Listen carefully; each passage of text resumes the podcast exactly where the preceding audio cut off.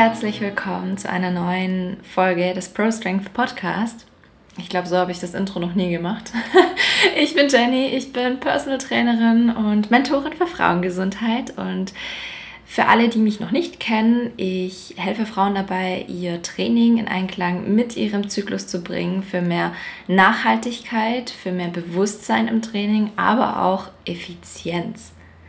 So, und genau da sind wir schon beim Thema. In dieser heutigen Folge möchte ich über das Thema Effizienz versus Effektivität im Training sprechen, weil ich sehe immer wieder, dass viele Leute im Gym sehr effektiv trainieren und sie machen sich einen mega großen Aufwand, an ja, ihr Ziel zu kommen, aber eigentlich würde es auch viel einfacher gehen, beziehungsweise eigentlich würde, eigentlich müsste man keinen so einen großen Aufwand machen. So.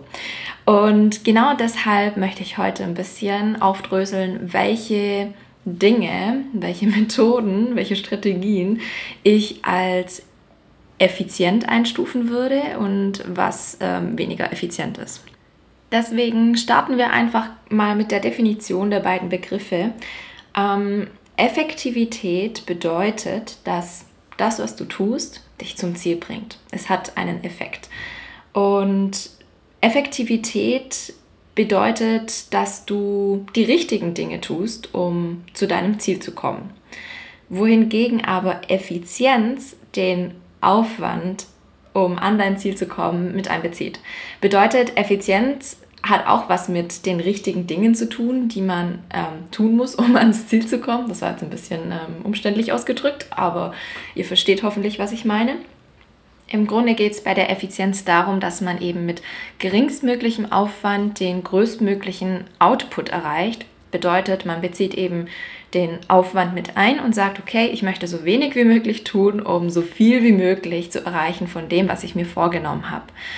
Und in dieser Informationsflut, die auf uns einprasselt, in dieser Fitnessszene von, also Input von TrainerInnen, von CoachInnen, von AthletInnen, ist es ja super schwierig, wirklich rauszufinden, was ist effizient für mich, weil du bist deine eigene Geschichte, du hast dein eigenes Konstrukt und in, innerhalb diesen, dieses Rahmens machen manche Dinge viel Sinn und manche Dinge eben nicht.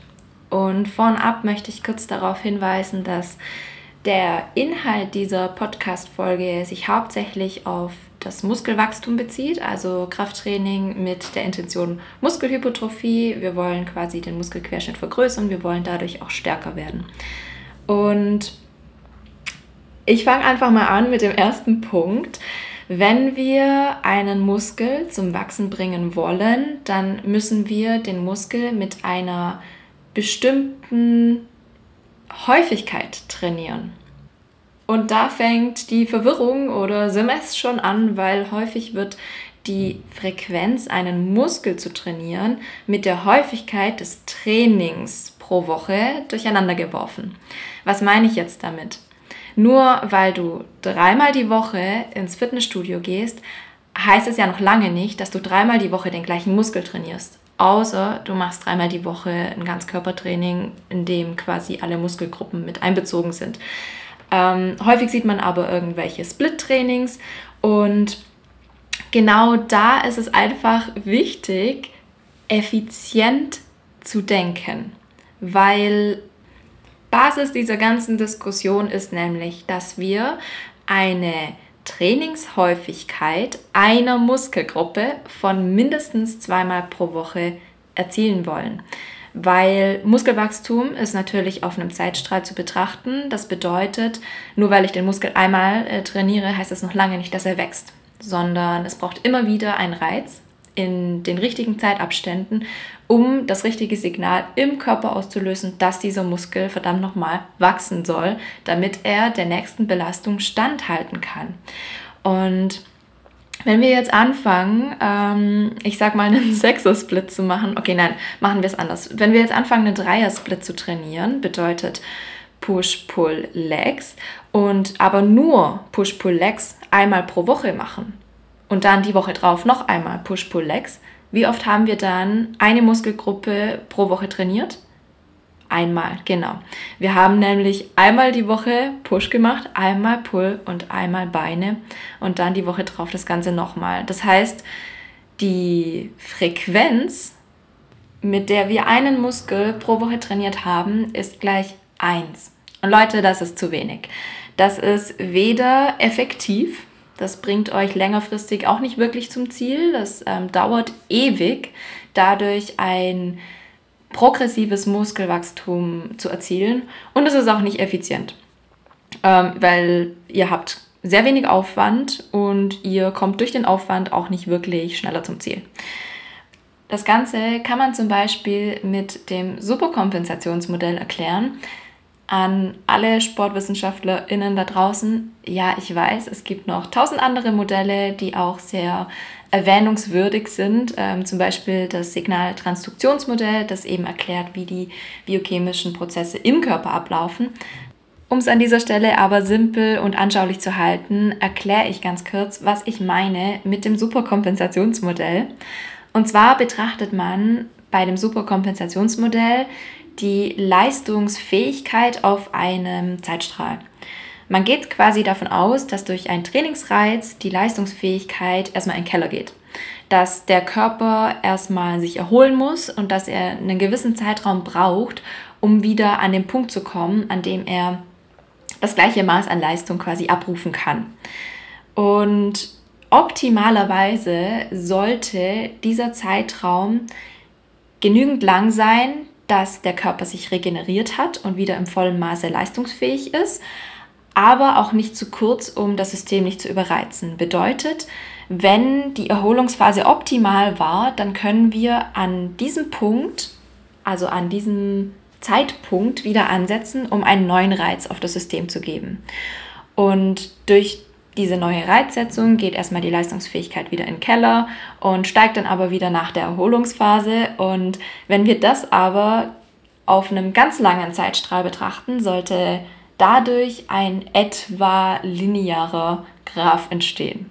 So, das ist ganz simpel und basic. Ich weiß, Progression ist nie linear. Ich weiß, in diesem Modell gibt es natürlich auch ein paar Haken, weil natürlich steht da nicht drin, wie lange muss die Erholungsphase sein zum Beispiel.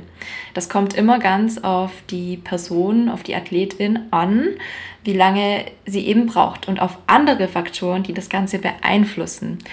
Aber ich glaube, ihr habt es ein bisschen verstanden, was ich damit meine. Um das Ganze also nochmal zusammenzufassen, die Häufigkeit, mit der ihr eine Muskelgruppe pro Woche trainieren solltet, liegt ungefähr bei zwei bis dreimal. Das kommt wirklich auf andere Faktoren noch drauf an, wie gut eure Regeneration und Erholung ist, ob ihr Anfängerin oder Fortgeschrittene seid. Ähm, es liegt einfach der Annahme zugrunde, dass ein Muskel etwa 24 bis 48 Stunden braucht, um sich zu erholen und wenn wir das jetzt anhand des Superkompensationsmodells illustrieren, sollte eben nach diesen 24 bis 48 Stunden nochmal ein Muskelreiz erfolgen, um dem System optimal zu zeigen, hey, du musst hier aufbauen, du musst hier eine Veränderung einleiten, damit der Muskel sich anpassen kann, damit die Belastung eben das nächste Mal nicht so intensiv ist, sprich, dass der Muskel das einfach schafft, das nächste Mal ähm, ja nochmal zu bewerkstelligen. So, und jetzt kommt wieder das Thema Effizienz ins Spiel. Wir wollen so wenig Aufwand wie möglich betreiben, um den größtmöglichen Output zu bekommen. Und da kommen eben auch wieder die Split-Trainingspläne ins Spiel. Wir haben ja gerade besprochen, jeder Muskel sollte ungefähr zweimal pro Woche trainiert werden. Das heißt, wir haben Option Nummer eins: wir könnten ein Ganzkörpertraining machen bei dem eben jede Muskelgruppe trainiert wird und das mit einer Frequenz von zweimal pro Woche. Das ist effektiv und effizient. Wer aber schon länger im Gym unterwegs ist und irgendwann merkt, okay, ich muss mega das Arbeitsvolumen in ein Training packen, um wirklich einen adäquaten Reiz zu erzielen, der wird sich wahrscheinlich früher oder später mit Split-Trainingsplänen auseinandersetzen. Einfach weil bei Split-Trainingsplänen ähm, viel mehr Raum offen ist, um einen Muskel mit mehr Hingabe zu trainieren, sage ich mal. Und äh, natürlich macht das auch Spaß. Und genau an diesem Punkt gilt es natürlich wieder, eine smarte Entscheidung zu treffen. Ganzkörper-Trainingspläne haben den Fokus natürlich auf Grundübungen und komplexen Übungen, weil wir natürlich so viele Muskeln wie möglich trainieren möchten. Und das schaffen wir einfach besser mit komplexen Übungen. Wenn wir zum Beispiel eine Pullübung nehmen, zum Beispiel Rudern, ist der Bizeps auch beteiligt und wir müssen den nicht extra isoliert trainieren. Wie gesagt, man stößt mit so einem Konzept auch an seine Grenzen. Gerade diejenigen, die etwas fortgeschrittener sind oder einfach Bock auf viel Training haben, die werden früher oder später auf ähm, ein Split-Training zurückgreifen. So, was macht jetzt Sinn bei Split-Trainings? Split-Trainings, ähm, für alle, die den Begriff nicht kennen, sind einfach ähm, Trainingseinheiten, die in verschiedene Muskelgruppen aufgesplittet sind. Was oft aber nicht berücksichtigt wird, ist, dass man auch bei diesen Split-Trainingsplänen einen Muskel mit einer Frequenz von mindestens zweimal pro Woche trainieren möchte. Was passiert also, wenn wir einen Split-Trainingsplan mit Push, Pull und Beinen haben? Genau. Wir machen den zweimal pro Woche, weil wir möchten ja mit einer Frequenz von zweimal jeden Muskel trainieren. Das heißt, wir möchten zweimal Push, zweimal Pull und zweimal Beine trainieren. Und Daraus resultieren dann sechs Trainingseinheiten pro Woche. Das Problem ist aber, dass es nicht alle Menschen schaffen, consistently sechsmal pro Woche ins Gym zu gehen. Sind wir ganz ehrlich, wir alle haben ein Leben und manchmal passiert es einfach, ja, dass ein, zwei Trainingseinheiten wegfallen und das ist dann nicht so cool. Problem Nummer zwei, das ist ein viel größeres Problem eigentlich, und zwar Regeneration. Natürlich wird bei diesem Plan dafür gesorgt, dass jeder Muskel Zeit hat, sich zu erholen, aber wir dürfen auch den Blick auf das ganze System werfen. Und das ganze System wird durch intensives Training geschwächt. Bedeutet, sechsmal pro Woche kommt ein Reiz auf das System, dass das System, wie oft habe ich das Wort jetzt gesagt, dass das System schwächt. Bedeutet, wir müssen sehr, sehr viel dafür tun, dass wir das ausgleichen können.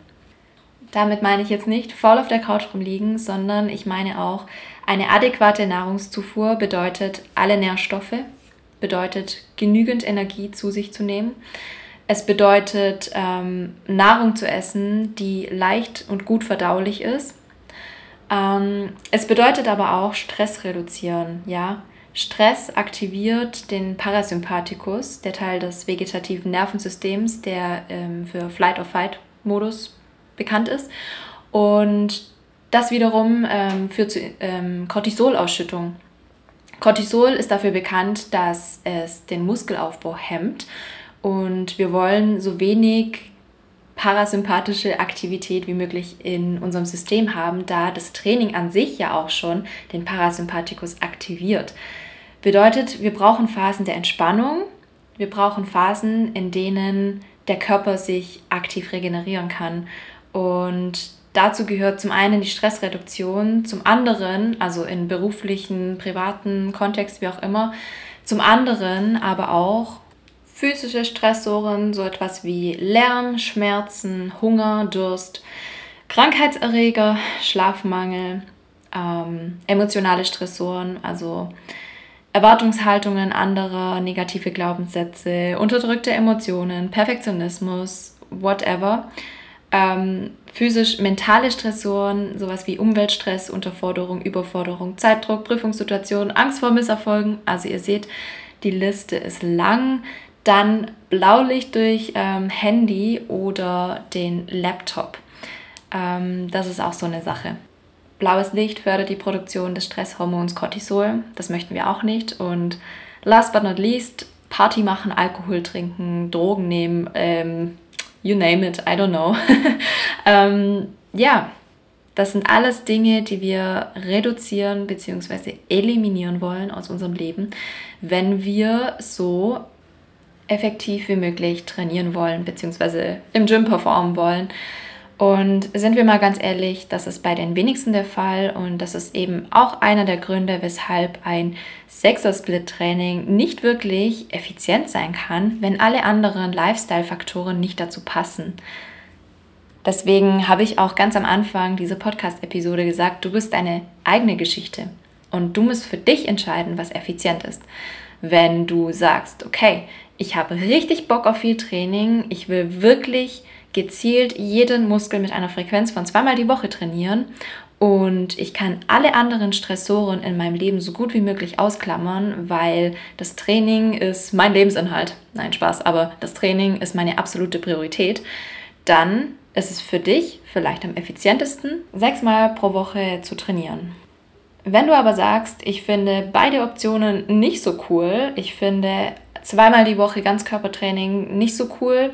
Ich finde aber auch ähm, sechsmal die Woche ins Training zu gehen mit Push-Pull-Legs auch nicht so cool, weil es ist viel zu viel. Dann gibt es noch eine Option und zwar das klassische Oberkörper-Unterkörper-Training.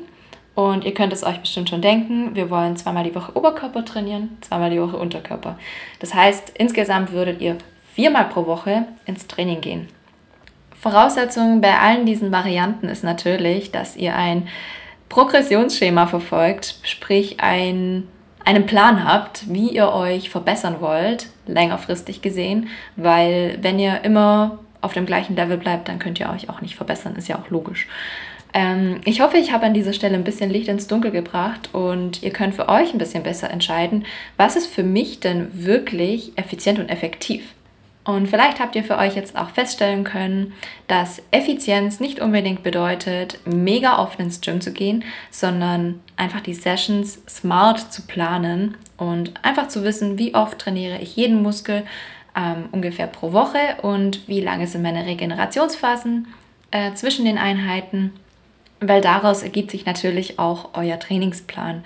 Und an dieser Stelle ist es einfach noch wichtig zu erwähnen, dass dieses Klischee, dass ja, Ganzkörpertraining nur für AnfängerInnen geeignet ist und ähm, diese Splitpläne nur für Fortgeschrittene überhaupt nicht Hand und Fuß hat, weil es kann einfach auch mal passieren, dass in einer bestimmten Lebensphase einer Person sehr viele Stressoren von außen auf das System kommen und dass diese Person mit einem Ganzkörpertraining sehr, sehr, sehr viel besser fährt als mit einem Splitplan, weil dieser Splitplan eventuell zu viel ja, Stress auf den Körper noch drauf gibt und das System damit nicht mehr zurechtkommt und dadurch auch gar keine Leistungssteigerung stattfinden kann, was natürlich auch logisch ist.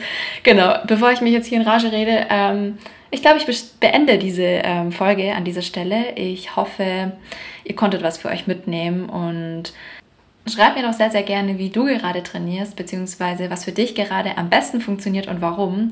Ich finde diesen Austausch immer super wertvoll und mit diesen Worten wünsche ich euch eine wundervolle Woche. Bis zum nächsten Mal.